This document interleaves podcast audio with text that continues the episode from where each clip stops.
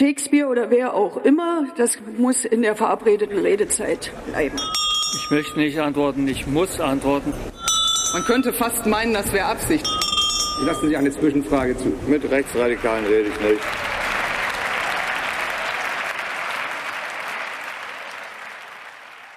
Hallo, hier ist die Taz mit dem Bundestalk, dem Podcast aus dem Parlamentsbüro. Die Grünen haben bei der Bürgerschaftswahl in Bremen stark verloren. In Berlin sind sie aus der Regierung geflogen und auf Bundesebene liegen sie gerade in Umfragen bei ungefähr 15 bis 17 Prozent. Das ist zwar mehr als bei der Bundestagswahl, aber auch weit weg von der Zustimmungsquote, die sie zwischendurch schon mal hatten. Dazu ist Robert Habeck Vizekanzler und für die Grünen mit der Zuständigkeit für Klima ja der wichtigste Minister. Bei Habeck ist der Lack so ein bisschen ab. Oder sagen wir mal zumindest, er ist ziemlich angekratzt. Das Gebäudeenergiegesetz oder wie die Bildzeitung sagt, Habecks Heizungshammer steht stark in der Kritik. Und jetzt musste er gerade auch noch seinen Klimastaatssekretär Patrick Reichen entlassen. Wegen Compliance-Verstößen. Grüne in der Krise? Das ist heute unser Thema und wir wollen fragen, ob das nur eine Momentsaufnahme ist oder ob die Probleme nicht viel tiefer liegen und was das alles für die Klimapolitik und die Energiewende bedeutet. Ich bin Sabina am Orde, ich bin innenpolitische Korrespondentin der Taz und mit mir sind hier im Studio Tobias Schulze im Taz-Parlamentsbüro für die Grünen zuständig. Ulrike Herrmann, Wirtschaftsredakteurin. Barbara Junge, Chefredakteurin und dort zuständig für die Klimaberichterstattung. Ja, vielleicht fangen wir tatsächlich mal mit dem aktuellsten an, was wir sonst ja eigentlich hier nicht machen. Es soll ja eher so ein bisschen tiefergründig sein und ein Austausch über andere Sachen. Aber der aktuelle Anlass ist, also wir sind jetzt Mittwoch äh, Mittag und äh, heute Vormittag hat Robert Habeck seinen Staatssekretär Patrick Reichen entlassen, der für Klimapolitik im Ministerium zuständig ist. Vergangene Woche hat Habeck nach einer Anhörung im Ausschuss im Bundestag noch gesagt, er stehe zu Reichen und er werde, äh, der, dieser werde natürlich nicht entlassen. Tobi, was ist da los? Habeck hat nochmal alles prüfen lassen intern. Also das ist ja das, was er heute gesagt hat.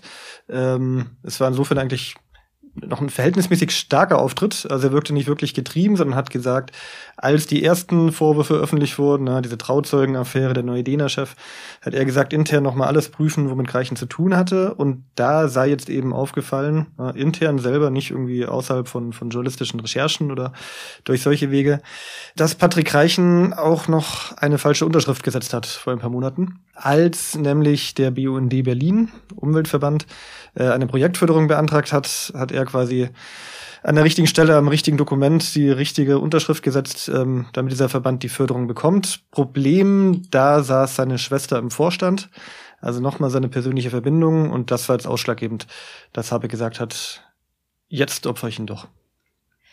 Ja, man muss eigentlich sagen, dass der Vorgang an sich auch unproblematisch war. Also es gab 29 Verbände, die sich für diese Projektförderung äh, beworben haben. Dann hat ein unabhängiges Gremium drei davon ausgesucht. Alle drei haben dann auch die Förderung bekommen und in einem dieser drei Fälle war dann eben seine Schwester ein Vorstandsmitglied von mehreren. Also eigentlich muss man sagen, das hat alles mit Korruption überhaupt nichts zu tun. Aber es ist eben so, dass das gegen die Compliance-Regeln äh, des öffentlichen Dienstes äh, verstößt, die einfach wahnsinnig strikt sind, um äh, auch jeden Hauch der Korruption zu vermeiden. Und man muss äh, sicher sagen, dass Greichen eben so eine gewisse, äh, gewisse Wurstigkeit mitgebracht hat, äh, die man aber verstehen kann. Also das war ja nicht jemand, der im öffentlichen Dienst aufgewachsen ist und äh, der dann genau so hantiert hat, wie man das in der Privatwirtschaft macht. Also man hat Vorschläge, die erscheinen einem gut und dann wird eben unterschrieben, fertig. Dass das im öffentlichen Dienst alles noch eine extra Runde drehen muss, äh, nach dem Motto, könnte ich den eventuell kennen, das kennt man ja in der Privatwirtschaft gar nicht. Naja, das aber, war, aber war viel neu. Aber äh, es war ja jetzt im Falle von, ähm, von Greichen so, wegen dieser ähm, familiären Beziehungen zum Öko-Institut und zum BUND, war ja ausdrücklich gesagt, dass er diese mit diesen äh, Vorgaben nicht zu tun haben soll. Die sollten nicht über seinen Schreibtisch gehen und er hat es abgezeichnet. Also das ist vielleicht doch mehr, mehr als ein bisschen Wurstigkeit, oder? Also in diesem Winter ist auf jeden Fall so, dass da eine gewisse Hybris entstanden ist, eine Überheblichkeit tatsächlich im Ministerium. Wir haben ähm, die Energiekrise im Ukraine-Krieg äh, gemeistert, wir haben es gerockt, wir sind diejenigen, die es können. Und da geht man wahrscheinlich dann noch mal schneller über solche Dinge hinweg. Aber ja, er hat von Anfang an gesagt, ähm, ich richte mich danach, ich muss äh, die Compliance-Regeln auch in Bezug auf meine Familie beachten. Und er hat es in dem Fall nicht getan. Das ist äh, tatsächlich aber ähm, nicht nur Wurstigkeit, sondern da ist schon ein bisschen mehr dahinter. Überheblichkeit würde ich es schon nennen. Oder auch der, der Druck der ganz vielen Entscheidungen in einer wirklich kritischen politischen Situation, einerseits mit dem Krieg und andererseits mit der Energiewende.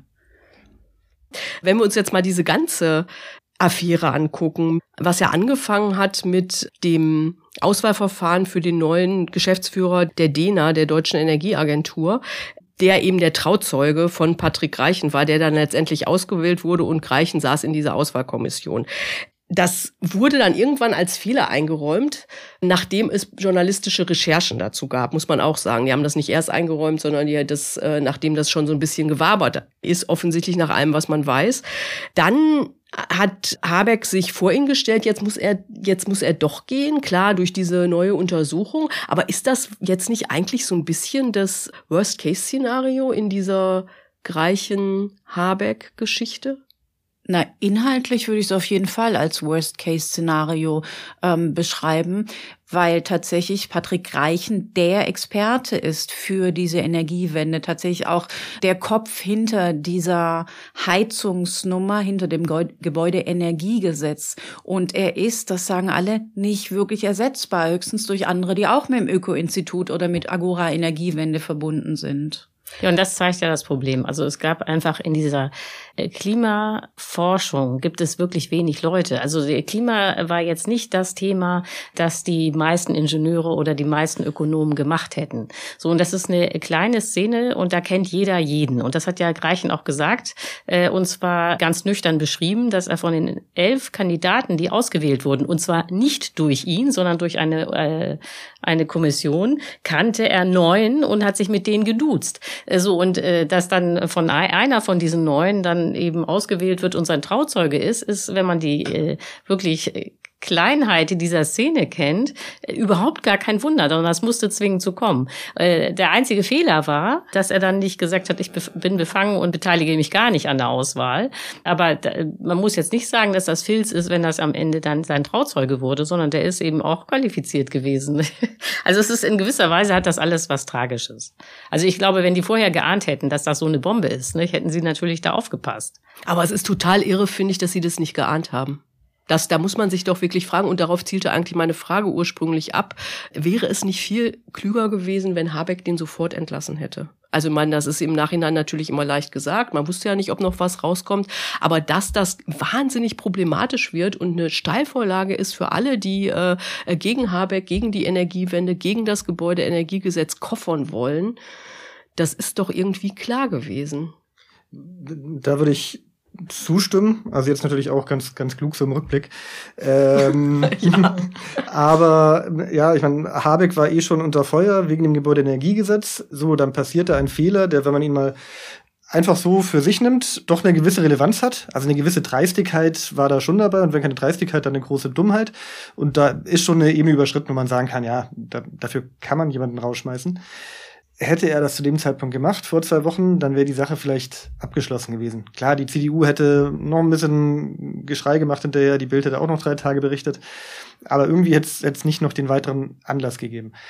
Andererseits hat man dann aber vielleicht auch eine Frage von Fehlerkultur in der Politik. Also ist man irgendwann im Zeitpunkt, wo gar niemand mehr einen Fehler machen darf und sobald der erste Fehler passiert, bist du auch schon weg, einfach aus Angst vor dem, was kommt jetzt und schadet es uns und so weiter. So, und das wäre dann vielleicht auch wieder kein, kein sehr gutes Klima für Politik. Aber vielleicht hätte man es tatsächlich auch im Nachhinein schlauer, ich gebe es zu, aber so machen können zu sagen, wir prüfen jetzt, was ja tatsächlich im Ministerium auch passiert ist, weshalb jetzt eben nochmal eine Kleinigkeit tatsächlich ja, das rausgekommen ist. Genau, das hat ja Habeck angeleiert, dass alles geprüft aber, wird. Selbstverständlich, aber deutlicher zu machen, wir prüfen jetzt ähm, und sich nicht klar vor Reichen zu stellen, sondern einfach abzuwarten, was dabei rauskommt. Reichen erstmal in Urlaub schicken. Aber was ich äh, interessant finde, also wie gesagt, ich selber fand diesen Vorfall total harmlos. Also natürlich irgendwie doof, aber harmlos. Und da bin ich ganz bei Tobi, dass in der Politik eigentlich eine Fehlerkultur auch möglich sein ja, muss. Und das, hat ja, auch. und das hat ja äh, Habeck heute auch in der Pressekonferenz gesagt. Fehler passieren, die müssen auch möglich sein. Aber was ich sehr interessant finde, ein Freund von mir ist Professor, also kommt aus dem öffentlichen Dienst. Und für den war äh, völlig klar, dass Greichen gehen muss. Äh, also äh, das war, ich meine, ich bin nicht im öffentlichen Dienst, war da auch nie lange. Äh, ich kenne diese Kultur nicht, aber das fand ich interessant, dass die Leute im öffentlichen Dienst völlig klar haben, dass das gar nicht geht. Und äh, äh falls das so für alle im öffentlichen Dienst so ist, dann geht es nicht, äh, Greichen zu halten, weil dann der, dieser ganze Apparat äh, vor den Kopf gestoßen wird. Äh, nach dem Motto, wir, wir dürfen das nicht, wir dürfen noch nicht mal irgendwelche Geschenke von 10 Euro annehmen. Nicht? Also das ist ja im öffentlichen Dienst echt inzwischen extrem. Und dann merkt er nicht, dass er seinen Trauzeugen gerade da befördert. Ne? Also ähm, ja, das hat mich dann überzeugt äh, zu sagen, okay, äh, Greichen musste eigentlich sowieso gehen. Na, wahrscheinlich ist so ein Fehler dabei dann auch diese Wir-Kultur, dieses Wir machen das jetzt aufgrund dessen, dass es tatsächlich nicht so viele andere gibt, die mitgezogen haben. Und Habeck hatte im Ministerium auch schon gesagt, wir werden Fehler machen, es werden Fehler passieren. Das heißt, die waren darauf eingestellt, dass nicht alles sauber läuft, weil, weil nicht alles sauber laufen kann in so einer Krisensituation, das ist ja völlig klar. Und dann nicht erkannt, dass dieser Fehler auf einer ganz anderen Ebene liegt als ähm, nicht genug Gas zu kaufen. Mhm. Stimmt, stimmt. Es hat doch wahrscheinlich auch eine Rolle gespielt, also dass dieses Moral in der Politik so ein fettes grünen Thema ist und die so immer so ein bisschen das auch vor sich hertragen und jetzt plötzlich passiert ihnen selbst ein Fehler und dann sagt Habeck, also ich muss sagen, diese Formulierung hat mich wirklich so ein bisschen äh, irritiert, der Fehler sei geheilt worden und man, er würde keine Menschen opfern. Also, wo ich dachte, geht's auch eine Nummer kleiner? Welche Rolle spielt es mit dem Moralischen? Also gerade gerade bei Habeck, der ist ja eigentlich einer, der von der Moral so weg will und, und auch gegen dieses grünen Image ganz hart gearbeitet hat. Der ja auch jetzt, seitdem er regiert, doch ein paar Mal Entscheidungen getroffen hat, die eher pragmatisch waren als, als dogmatisch oder, oder moralisch.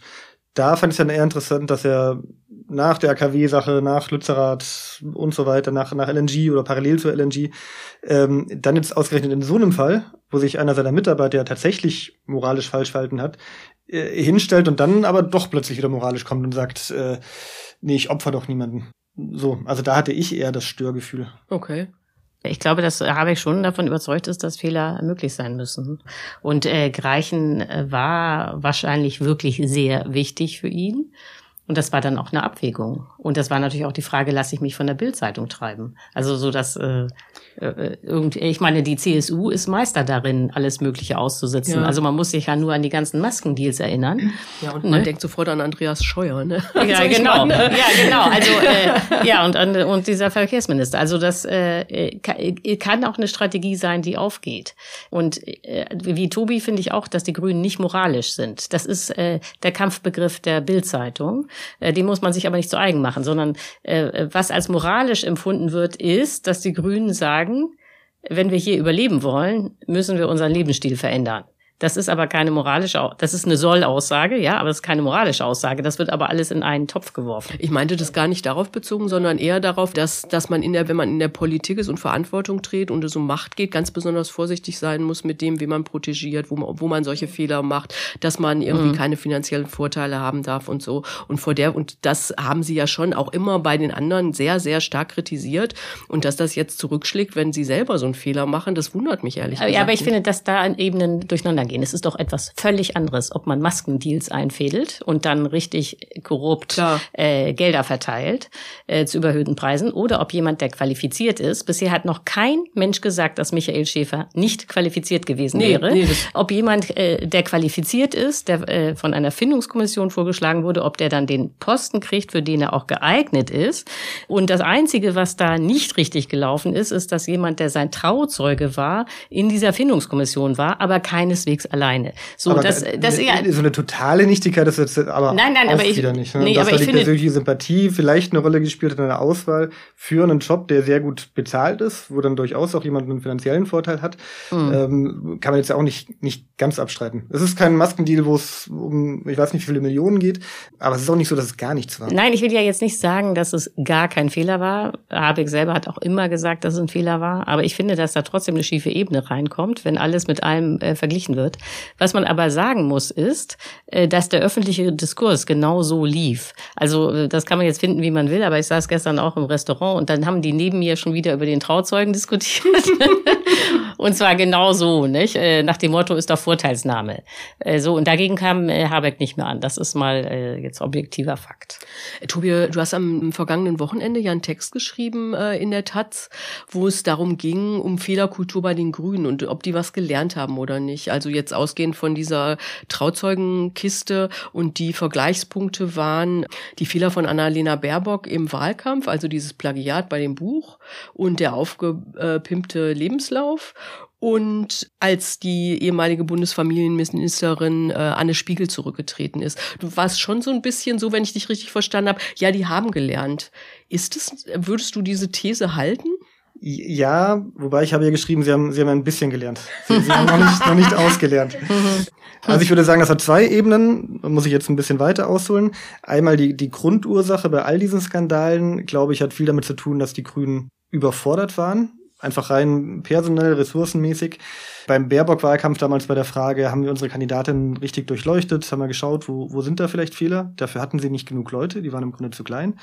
Bei Anne Spiegel, der Familienministerin, im Grunde ähnliches Problem. Bevor man sie nach Berlin geholt hat, wieder nicht ganz genau geschaut, uh, hat die vielleicht irgendwelche Leichen im Keller mal bildlich gesprochen. Ähm, hätte man dann nachgeschaut, man hätte sie sehr schnell gefunden.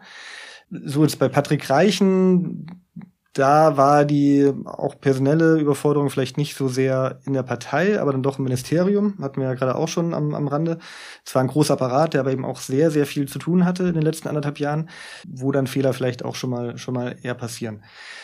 So, und auf der Ebene ähm, haben wir genug Leute, reichen unsere Strukturen, um Fehler möglichst zu vermeiden. Da haben sie schon gelernt. Es gibt in der Parteizentrale einen Umbauprozess, auch einen Wachstumsprozess ausgerechnet zu den nächsten Wahlen hin, Europawahlkampf, Bundestagswahlkampf und ich glaube, das wird dann schon anders laufen. Hm. Die zweite Ebene ist dann, wenn der Skandal mal ins Rollen gekommen ist, wie geht man damit um? Ähm, so, und das war bei Baerbock damals noch total katastrophal. Also da hat jemand diese Plagiate auf den Tisch gelegt, die waren ganz offensichtlich, man, man konnte sich das anschauen, das waren Plagiate. Und dann stellen sich die Grünen hin und sagen, das sind keine Plagiate ähm, das ist alles in Kampagne. Alle sind, sind gemein zu uns und wollen nur den Klimaschutz und Annalena Baerbock verhindern. So, und das ging dann natürlich schief. Und das war bei Anne Spiegel dann anders. Bis auf Anne Spiegel selbst? Bis auf Anne Spiegel selbst, ja. Aber also die, die meisten Hörerinnen und Hörer müssen jetzt vielleicht mal kurz grübeln. Ne? Anne Spiegel, wer war das nochmal? Wie lief das? Und nach dem Tatort dieses Statement damals, hm, und langsam klingelt's. Aber das ist alles erst ein Jahr her. So, trotzdem irgendwie schon so weit weg, was ja zeigt, irgendwie haben sie was richtig gemacht, weil die Affäre war dann ziemlich schnell beendet. Sie haben sie fallen lassen, war irgendwie brutal, aber politisch sind sie dann relativ unbeschadet da rausgekommen. So, und bei Kreichen, da würde ich jetzt sagen, so halb, halb. Die Grünen haben nicht von Beginn an gesagt, böse Kampagne gegen uns, sondern sie haben schon gesagt, oh, hm, Fehler, war nicht so klug. Sie haben beides gesagt. Den Fehler heilen wir jetzt mal. Mhm. Ja, aber das, das war dann erst für die, die, die zweite Runde, als sie gemerkt haben, was, was wir erstmal gemacht haben, na, also zu sagen, dieses Bewerbungsverfahren noch mal aufrollen und so weiter, ah, reicht doch nicht aus, vielleicht hätten wir ihn doch rausschmeißen müssen. Ähm, da war das dann so die, die äh, Überdeckungs-, Ablenkungshandlung vielleicht dann zu sagen, ja, böse Kampagne, die es ja zusätzlich auch noch gab. Ja, da sind wir wieder am Punkt vom Anfang. Hätten, hätten sie richtig gelernt? Hätten sie ihn vielleicht direkt rausschmeißen müssen? Weiß ich nicht. Hm, hm. Vielleicht kommen wir mal ein bisschen äh, zu der inhaltlichen Frage, was das eigentlich jetzt bedeutet. Also, ähm, ich meine, es stimmt ja, es gibt eine Kampagne gegen das äh, Gebäudeenergiegesetz, das kann man schon ganz klar konstatieren. Gleichzeitig ist es ja so, dass die Grünen auch davon hätten ausgehen müssen, glaube ich, wenn sie so eine, wenn sie so ein Ding machen, dass man das nicht einfach durchwinken kann. Ich meine, das ist ein äh, ist ein Gesetz, was in das Leben von ähm, so ziemlich allen Menschen eingreift und der fossilen Lobby Lobby äh, sozusagen wirklich was wegnimmt Und dass das nicht einfach so durchgeht, davon hätten sie ausgehen müssen, würde ich sagen. Naja, und da kommen wir zu Patrick Reichen als äh, Kopf äh, der Energiewende. Also ich habe ja mit ihm selbst auch schon ein Streitgespräch in der Taz gemacht vor zwei Jahren. Und äh, das Problem an Patrick Reichen aus meiner Sicht ist eben, dass er immer dachte, dass die Energiewende kostenlos ist, dass die von selbst kommt, dass das ein Effizienzwunder ist. Äh, da gibt's auch entsprechende Studien bei Agora Energiewende, äh, wo man nur sagen kann, holla die Bolla ist das blauäugig.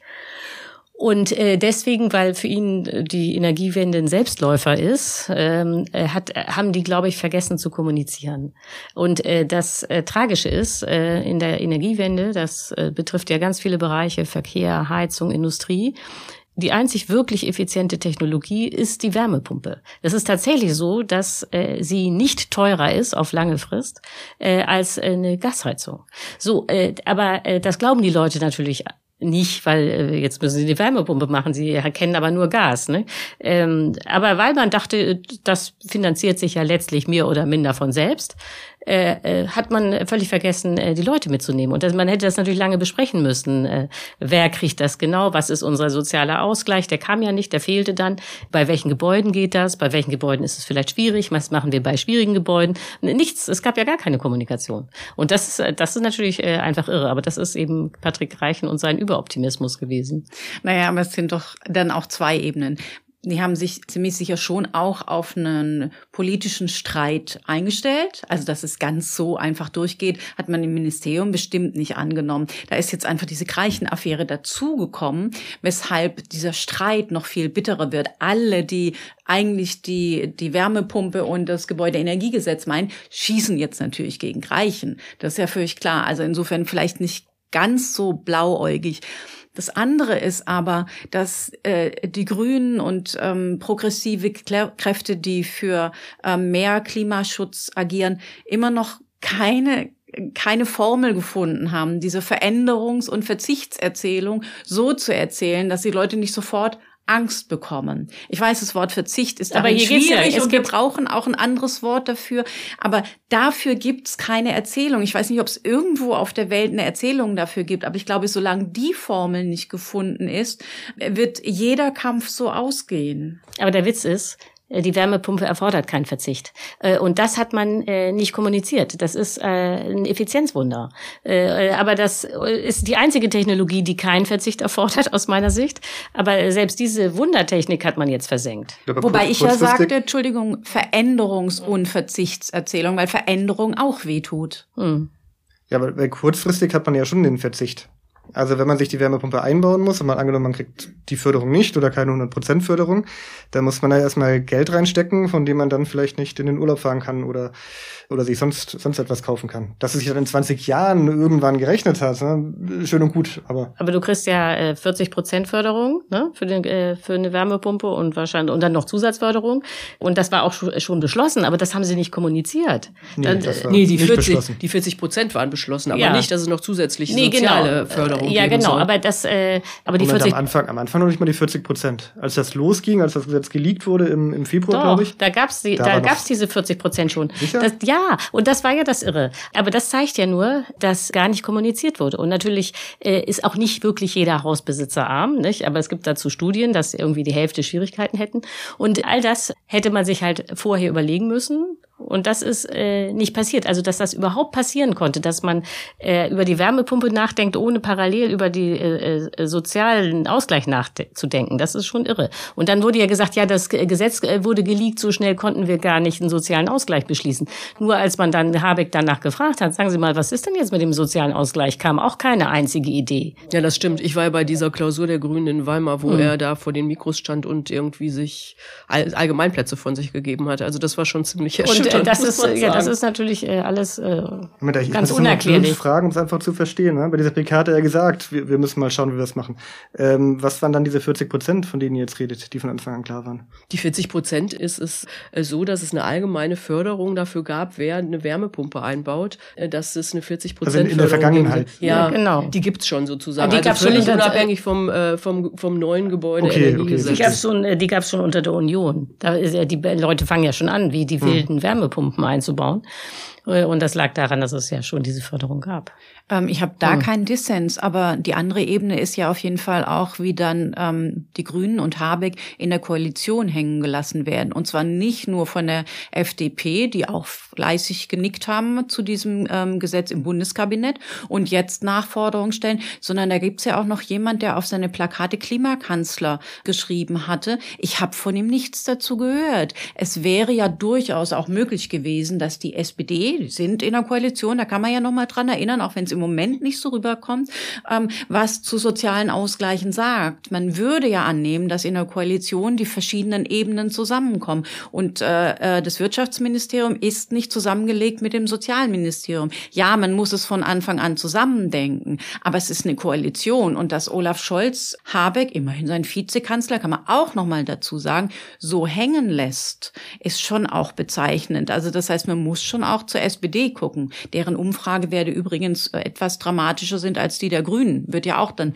im Moment übersehen, dass das Problem vielleicht auch andere gerade haben. Ja, dazu kommt ja noch, dass das eigentlich, ich meine, dieses äh, Gesetz geht zwar vollständig mit Habeck nach Hause, aber es ist ja ein gemeinsames Produkt mit Clara Geiwitz, was eine SPD-Bauministerin ist. Die, die Grünen behaupten ja, dass im Koalitionsausschuss, wo das Thema war, wo sie auch nochmal gesagt haben, hier soziale Förderung, jetzt lasst mal was machen. Da seien sie die Einzigen gewesen, die sich dafür eingesetzt haben und die SPD habe sich schön zurückgehalten, außer Rolf Mützenich, der einmal kurz was, was äh, Unterstützendes gesagt hat, aber das sei es dann auch schon gewesen. Weiß man jetzt nicht, ob es wirklich so war, weil wir waren ja nicht dabei. Ähm, man merkt allgemein in der Koalition, Grüne und SPD versuchen immer so ein bisschen darum zu kämpfen in der Außendarstellung, wer von uns ist der Sozialere, was dann aber halt auch wieder Teil des Problems ist, weil zu sagen, wir tun uns jetzt mal zusammen und setzen das gegen die FDP durch, passiert einfach aus der Konkurrenzsituation heraus schon gar nicht. Äh, ja, also es kann natürlich sein, dass das das Dilemma der Grünen war. Sie wollten unbedingt diese Wärmepumpe, aber die soziale Komponente wurde von den anderen nicht unterstützt. Aber dann muss man sagen, dass äh, das Zusammenspiel zwischen Parteispitze und ähm, Regierung bei den Grünen nicht funktioniert. Äh, weil dann äh, in so einem Fall hätte man sagen müssen, äh, Habeck, wir wollen die Wärmepumpe und äh, Ricarda Lang hätte die ganze Zeit erzählen müssen, äh, und das geht nur mit dem sozialen Ausgleich. Und wir haben übrigens auch schon ein Konzept, das sieht so aus. Und äh, wenn die SPD da nicht mitmacht, dann ist sie ja, dann lässt sie ja die Armen im Stich und wir können auf die Wärmepumpe aber nicht verzichten. Hier geht es um unser Überleben. Aber äh, auch die Grüne Partei hatte kein, äh, kein Konzept. Und äh, das wird offenbar, das finde ich, wird sowieso generell zu wenig gespielt in dieser sehr schwierigen Koalitionssituation, dass die, die grüne Parteispitze einfach ähm, markiert, wo die Differenzen sind. Ja, da, da will ich jetzt nicht generell widersprechen, aber nochmal speziell. Klar, es ist im, im Rückblick ähm, total logisch zu sagen, ah, die soziale Förderung, das Konzept hätte in der Schublade liegen müssen von Anfang an. Ähm, ja, aber so, ich, hab, ich hatte mit ja. Habeck ein Gespräch bei Lanz, da habe ich ihn schon gefragt. So, direkt nach dem Koalitionsausschuss. Nein, bloß nicht. ähm, nein, wäre für uns natürlich auch ein, ein herber Verlust, das, das wollen wir nicht. Aber nee, wenn man mal überlegt, ähm, im Februar, als dieses Gesetz auf den Weg gebracht wurde, wo kamen die Grünen da gerade her? Da waren die Proteste in Lützerath noch nicht lange her, da war das letzte Jahr noch nicht lange her, als sie die Kohlekraftwerke wieder hochgefahren haben. Und da war die große Erzählung, oh, die Grünen verraten den Klimaschutz und wann geht ihnen äh, die Klimabewegung ja. von der Stange und so weiter. So, und dann war da natürlich ein extremer Druck, jetzt endlich mal was zu liefern. Und dann zu sagen, jetzt stellen wir die Arbeit am GEG nochmal ein für zwei Monate, bis wir das soziale Konzept in der Schublade haben. Ähm, dass das nicht der, der naheliegendste Gedanke war, ist dann auch wieder verständlich es ist immer schlimm, das Soziale nicht zu berücksichtigen. Das ist ganz ähm, das ist ein fundamentaler Fehler. Aber wo ich dir recht gebe, ist, dass man natürlich sehen muss, dass dieses Wirtschaftsministerium mit der Ukraine-Krise, auch eigentlich noch mit der Corona-Krise, äh, extrem belastet war und äh, dass äh, die also am Limit sind. Ne? Da, pass da passieren solche Sachen, da gebe ich dir recht. Meint ihr denn, dass das äh, Gebäudeenergiegesetz tatsächlich so oder in einer etwas abgeschwächten Form kommt? Weil die FDP ja innerhalb der Regierung jetzt auch äh, äh ganz massiv äh, äh, Druck entfaltet. Und ich meine, Habeck fühlt sich ja offensichtlich genötigt, bei jedem Auftritt zu sagen, irgendwie, es gibt die Vereinbarung in der Koalition, das Gesetz wird vor der Sommerpause in den Bundestag eingebracht. Ich äh, glaube, dass sozusagen ein ganz großes Problem äh, an diesem Gesetz war, dass es ausgerechnet eingebracht wurde oder vorgestellt wurde in einer Zeit, als es in Deutschland geregnet hat. Äh, nee, das ist, äh, klingt banal, aber so ist es. Es regnet gerade ein bisschen oder hat ein bisschen geregnet, hatten schon alle wieder das Gefühl, was, Klimakrise? Äh, wo denn? So, wenn wir was jetzt immer noch passieren kann, ist, dass wir jetzt in eine Dürre kommen. Das ähm, ist äh, keineswegs gesagt, dass es im Sommer die ganze Zeit regnet. So, und dann, äh, wenn die Leute dann wieder das Gefühl haben, oh Gott, wir haben ja hier eine Klimakrise und diese Situation wird kommen, äh, dann ist natürlich die Chance für die äh, Wärmepumpe wieder da, nicht? Weil dann haben alle das Gefühl, wir müssen das machen. Das ist eine total effiziente Technologie, kann man gar nicht oft genug sagen. Da äh, am Ende verliert niemand. Und dann muss ja irgendwas gemacht werden, um diese schreckliche Klimakrise abzuwenden. Und dann ist vielleicht wieder so eine allgemeine Bereitschaft da und vor allen Dingen äh, bei der SPD und der FDP auch wieder das Gefühl da, wir müssen uns ja hier irgendwie als Klimaparteien äh, äh, inszenieren. Nicht? Das, äh, äh dieses Gefühl wird zurückkommen. Aber hat nicht die Kampagne, also die hm. ähm, um es nicht, die, um nicht die Fehler der Grünen herauszunehmen. Aber mhm. es gibt ja diese Kampagne von der Un von mhm. Union und rechts der Union, von Teilen der FDP, auf jeden Fall von der Springerpresse gegen die Wärmepumpe. Hat die nicht schon so verfangen, dass das wahnsinnig schwierig, also dass es nicht mit ein bisschen Regen getan ist? Es scheint mir ein bisschen arg optimistisch ja, zu sein. Ja, aber ich meine, auf der anderen Seite gibt es ja Länder wie Norwegen und Dänemark, die haben schon flächendeckend die Wärmepumpe. Also es ist jetzt nicht äh, sozusagen irgendwie Mondwissenschaft, was ganz Neues, irgendwie der Flug zum Mars, sondern wir würden hier ein einführen, was andere schon haben. Und ich glaube, das ist etwas, was man sehr viel stärker betonen müsste, dass andere Länder das schon haben. So und äh, Also ich weiß nicht, wann dieses Gesetz kommt, aber es gibt dazu einen Beschluss. Die Vorstellung, dass diese Koalition dieses Gesetz platzen lässt, äh, platzt bei mir im Kopf sofort auch die Koalition gleich mit. Das ist so ein zentrales Ding, auch wenn andere Länder das schon haben. Wann das kommt, könnte leider noch mal die zweite Frage sein. Zumal ja jetzt erstmal klar werden muss, wer der Staatssekretär wird. Gut, dieses Gesetz ist schon da, aber Habeck wird es nicht alleine machen können, sondern es muss ja immer vor und zurück auch ausverhandelt werden. Wir kennen ja die Forderungen der FDP. Es fällt dann immer dieses Wort Technologieoffenheit und mehr Ausgleich. Seit wann ist die S die FDP jetzt für den sozialen Ausgleich, aber bitte. Ähm, das heißt, da wird es noch einiges an hin und her geben, mutmaßlich. Dass es nicht kommt, wäre eine wirklich harte Belastung dieser Koalition. Ja, das stimmt. Hm. Und, aber ich, ich glaube, die Frage ist ja nicht nur ja oder nein, kommt es oder nicht, oder kommt es ab 24 oder 25, sondern man kann ja auch innerhalb des Gesetzes noch sehr viel Klar. aushöhlen und sagen, hier machen wir noch die eine Ausnahme und da die andere und dann hoffen wir noch auf die äh, nächste Zukunftstechnologie, die alle unsere Probleme lösen wird. Und ähm, ob eine Dürre im Sommer reichen wird, um, um die Stimmung so rumzureißen, das würde ich auch bezweifeln, weil das Problem im Klimadiskurs ist ja schon länger nicht mehr, dass irgendwie Klimaleugner oder Klimawandelleugner ähm, irgendwie so groß gehört werden. Sagen ja im Grunde mittlerweile alle, ja, schon Klimawandel gibt's.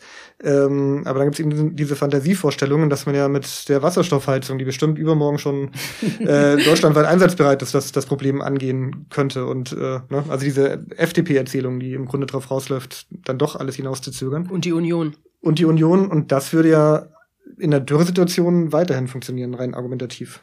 Ja, ja, das mit der Wasserstoffheizung ist echt witzig, weil Wasserstoff ist hochexplosiv. Das geht gar nicht. Das ist eine technische Unmöglichkeit. Sondern man müsste äh, den Wasserstoff weiter äh, verwandeln, noch äh, Kohlenstoff da dran basteln, bis man eben so eine Art Methan hat. Und das ist wahnsinnig energieintensiv. Nicht? Das äh, kostet sechsmal so viel Energie wie eine Wärmepumpe. Das heißt, man müsste den Leuten einfach mal sagen, wisst ihr was, wenn ihr euch eine äh, so eine Gasheizung äh, dahin baut, äh, das kostet euch dann so und so viel. Naja, aber das ist ja tatsächlich teilweise auch ein Fantasiediskurs, um das weiter hinauszuzögern. Ja, das stimmt, das ist völlig also. richtig, ja. Was heißt das denn alles für die Energiewende insgesamt? Also das, ich finde, das, ist ja eigentlich, wenn man sich das so mal vor Augen führt, was da gerade passiert ist, ist ja schon ziemlich dramatisch. Wir haben diese Situation, dass dringend was passiert werden muss. Wir haben eigentlich eine Bundesregierung, die sich im Vorfeld darauf festgelegt hat. Eine bessere Konstellation gibt es wahrscheinlich nicht. Also, dass es jetzt mit Schwarz-Grün irgendwie besser laufen würde, kann man sich jetzt nach allem, was die Union so in der letzten Zeit zum Thema Klima von sich gibt, irgendwie nicht so richtig vorstellen. Und jetzt geht's mal ins Eingemachte. Und man hat das Gefühl, das explodiert total. Wie kann das weitergehen? Was bedeutet das? Das ist jetzt eine bisschen große, offene Frage. Naja, das heißt natürlich, dass die äh, Deutschen fossile Energie äh, weiter verfeuern werden und äh, bereit sind, die Folgen der Klimakrise zu tragen. Nicht? Jedenfalls erstmal. Also es ist völlig klar, dass wir alle Kipppunkte reißen werden, aus meiner Sicht. Und dass wir da in so einer brennenden Hütte sitzen, das wird allen erst auffallen, wenn es zu spät ist. Wie es weitergeht, ist so wahnsinnig schwer zu sagen. Also um zum Anfang zurückzugehen, ähm, es gibt keinen materiellen Schaden äh, durch die Greichen-Affäre, aber Klimapolitik hat den größten Schaden davon auf jeden Fall. Äh, Verzögerungen wird es nicht nur geben tatsächlich bei diesem Gebäudeenergiegesetz, sondern auch bei anderen Klimagesetzen. Die Grünen, egal wie jetzt die Umfragewerte dann aussehen, sind geschwächt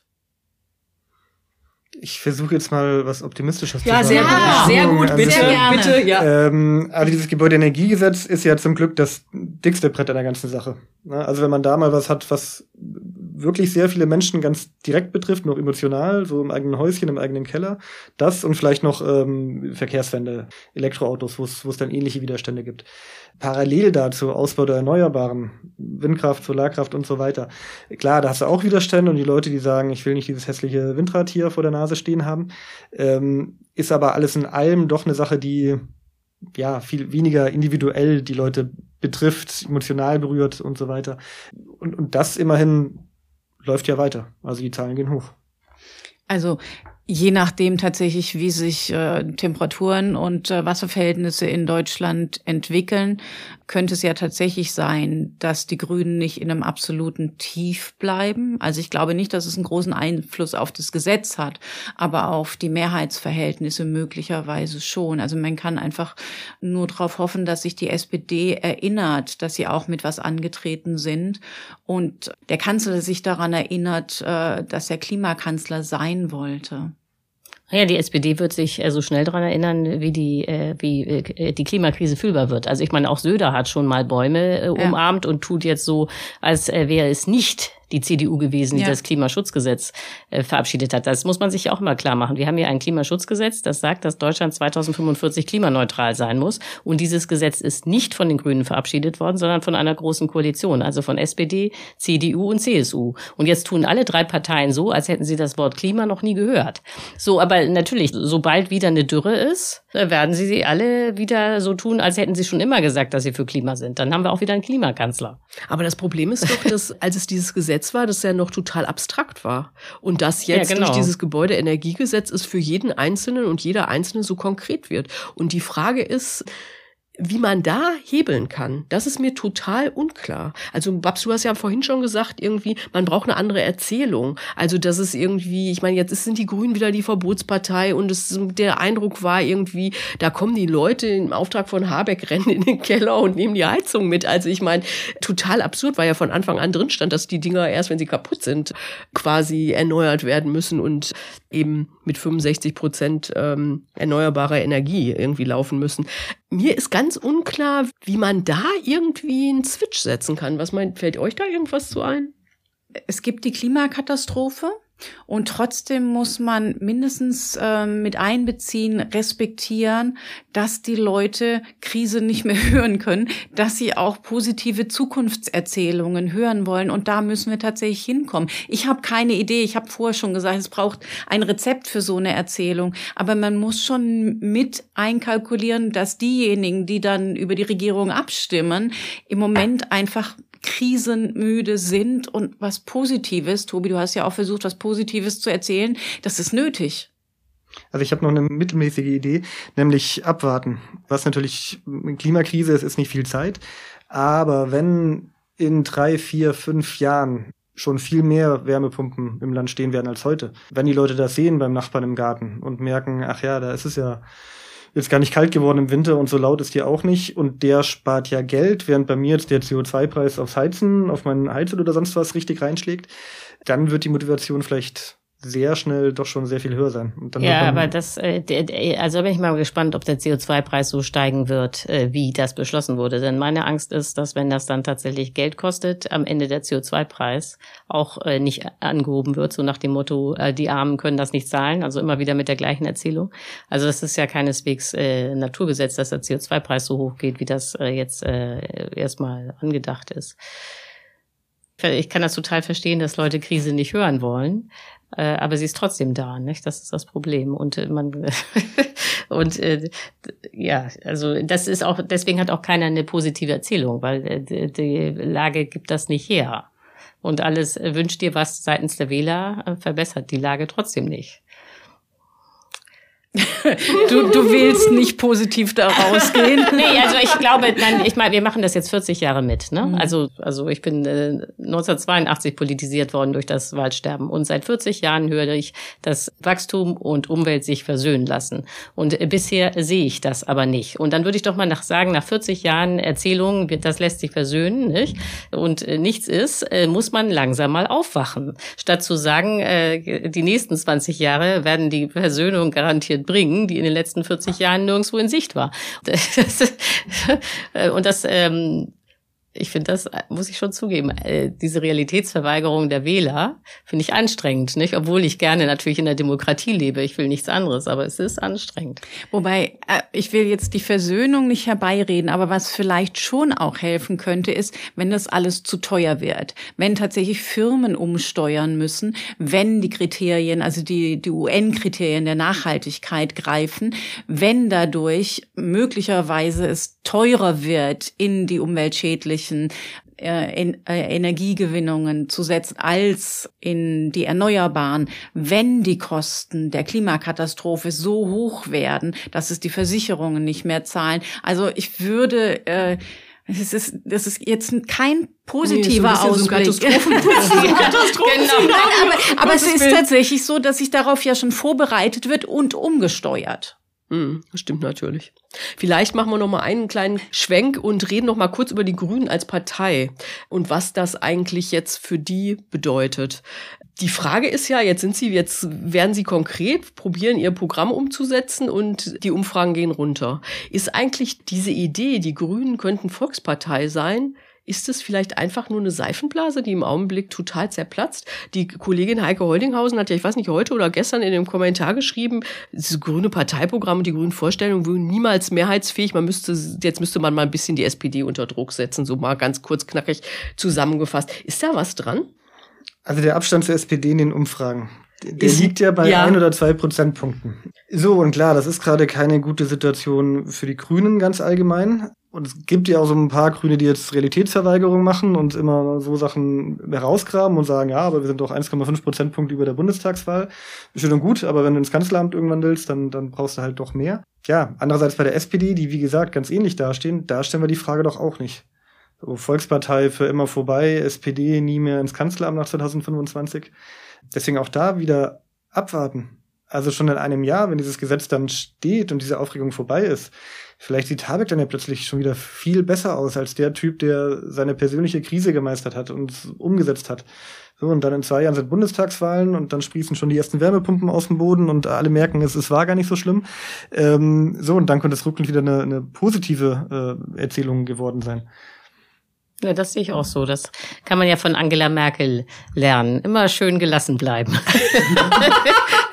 okay, jetzt beziehen wir uns hier am Ende noch auf Frau Merkel. Nochmal eine Frage zum Schluss, weil du ja auch schon gesagt hast, Tobi, irgendwie, vielleicht kann Robert Habeck dann das, kann das alles gut verkaufen. Äh, was heißt das im Augenblick eigentlich, was da gerade passiert für die Konkurrenz zwischen Baerbock und Habeck? Ja, gut, dass du fragst. Ich habe gerade ein Baerbock-Porträt fertig äh, geschrieben. Und Kann man am Wochenende in der Wochentaz Nee, wahrscheinlich lesen? dann erst die Woche drauf. Jetzt wegen so. Kreichen wird wahrscheinlich noch mal eine Woche verschoben. Ach so, okay. Ähm, und aber schon mal, schon mal eine kleine Vorankündigung. Es wird am Ende auch um diese Frage gehen. Was heißt das eigentlich für die... Und am besten erzähle ich es jetzt doch gar nicht, sonst kauft es keiner mehr. Doch, doch, doch. doch, doch, Du musst jetzt die Frage beantworten. Ähm, also erstens, man weiß es nicht. Ähm, Na, das ist ja eine Jahr, tolle Antwort. Ja, ich kann es nicht sagen, aber man weiß es nicht. Nein, also tatsächlich, es wird im nächsten Jahr irgendwann entschieden. Ähm, und egal wie man fragt, alle sagen, ja, es ist, es ist noch offen und es kann auch so viel passieren. Also man kann es nicht sagen. Das ist aber immerhin für Baerbock schon mal besser als die Situation vor anderthalb Jahren, als sie gerade die Wahl versemmelt hatte. Und als allen ganz klar war, naja, sie hatte ihre Chance, das war's jetzt. Beim nächsten Mal ist natürlich Habeck dran, weil jeder, jeder darf mal. So, diese Wahrnehmung ist jetzt ein bisschen verschwunden und also ich würde sagen, sie, sie ist wieder im Rennen. Sie hat sich ja jetzt auch nicht besonders laut geäußert, um äh, Habeck zu unterstützen. Das war ja durchaus auch auffallend. Ihr Job ist im Moment der einfachere als äh, reisende Berufsdiplomatin, egal wie äh, viel Eindruck Sie da jetzt in Saudi-Arabien diese Woche hinterlassen haben mag. Ich glaube, nicht so starken Einfluss, aber auf jeden Fall ähm, sind Ihre Chancen wieder gestiegen. Das würde ich auch so sehen. Naja, ich meine, letztlich geht das ja dann auch bei so einer Kandidatenaufstellung auch sehr stark darum, wie stark man in der Partei vernetzt ist. Nicht? Und ich glaube, da ist Habeck äh, nicht so stark vernetzt äh, wie Baerbock. Also ganz einfach, weil er nicht so viel Zeit darauf verwendet. Während Baerbock, glaube ich, eine sehr fähige Netzwerkerin ist. Ja, da wird es eine Abschlussszene in meinem Porträt geben. Ach so. Werbeblock. okay, und das wird jetzt nicht verraten. Ne? Aber ist denn überhaupt sicher, dass die einen Kanzlerkandidaten oder eine Kanzlerkandidatin aufstellen? Ich meine, wenn man bei 15 Prozent ist, kann man, könnte das auch irgendwie ein bisschen albern sein. Ja, oder? aber das Problem ist, wenn die SPD äh, nur 1,5 Prozent davor liegt in den Umfragen, dann, äh, das war ja schon letztes Mal das Problem, dann ist, wirkt es auch komisch, wenn man keinen Kanzlerkandidaten hat, wenn andere Parteien, die eigentlich nicht viel besser dastehen, einen haben. So, und äh, so sind sie ja schon letztes Mal zu einer Kanzlerkandidatur gekommen, weil ja die SPD auch so schlecht dastand. Und wenn das das gleiche Szenario wieder ist, dann braucht man auch wieder einen Kanzlerkandidaten. Wobei das Kanzleramt sehr weit weg ist im Moment. Und das, Das hat stimmt. natürlich auch was damit zu tun, ähm, wie die Union dasteht. Ja, aber zwei Jahre vor der letzten Bundestagswahl war für die SPD das Kanzleramt auch sehr weit weg. Wir machen jetzt hier Schluss. Das war der Bundestalk. Wir freuen uns wie immer über Lob oder Kritik oder Anregungen per Mail über äh, an bundestalk.taz.de und natürlich auch über finanzielle Unterstützung. Das geht alles über Taz zahlig. Schön ist auch, wenn ihr den Bundestalk abonniert oder teilt und uns weiterempfehlt. Danke an Anne Fromm, die die redaktionelle Begleitung dieses Podcasts macht und an Nikolai Kühling, der alles technisch umsetzt. Und nochmal einen besonderen Dank an Tobi, der nämlich jetzt in Elternzeit geht und heute ist sein letzter Arbeitstag und deshalb werden wir bis Ende des Jahres ähm, auf ihn in diesem Podcast leider verzichten müssen, aber er hat dann hoffentlich ich werde eine zuhören, gute, eine gute Zeit. Genau. Okay, und wir hören uns, wenn ihr wollt, nächste Woche wieder. Bis dahin. Tschüss. Schönes Wochenende. Vielen Dank. Noch nicht Moment. So, damit ist das jetzt hoffentlich auch erledigt.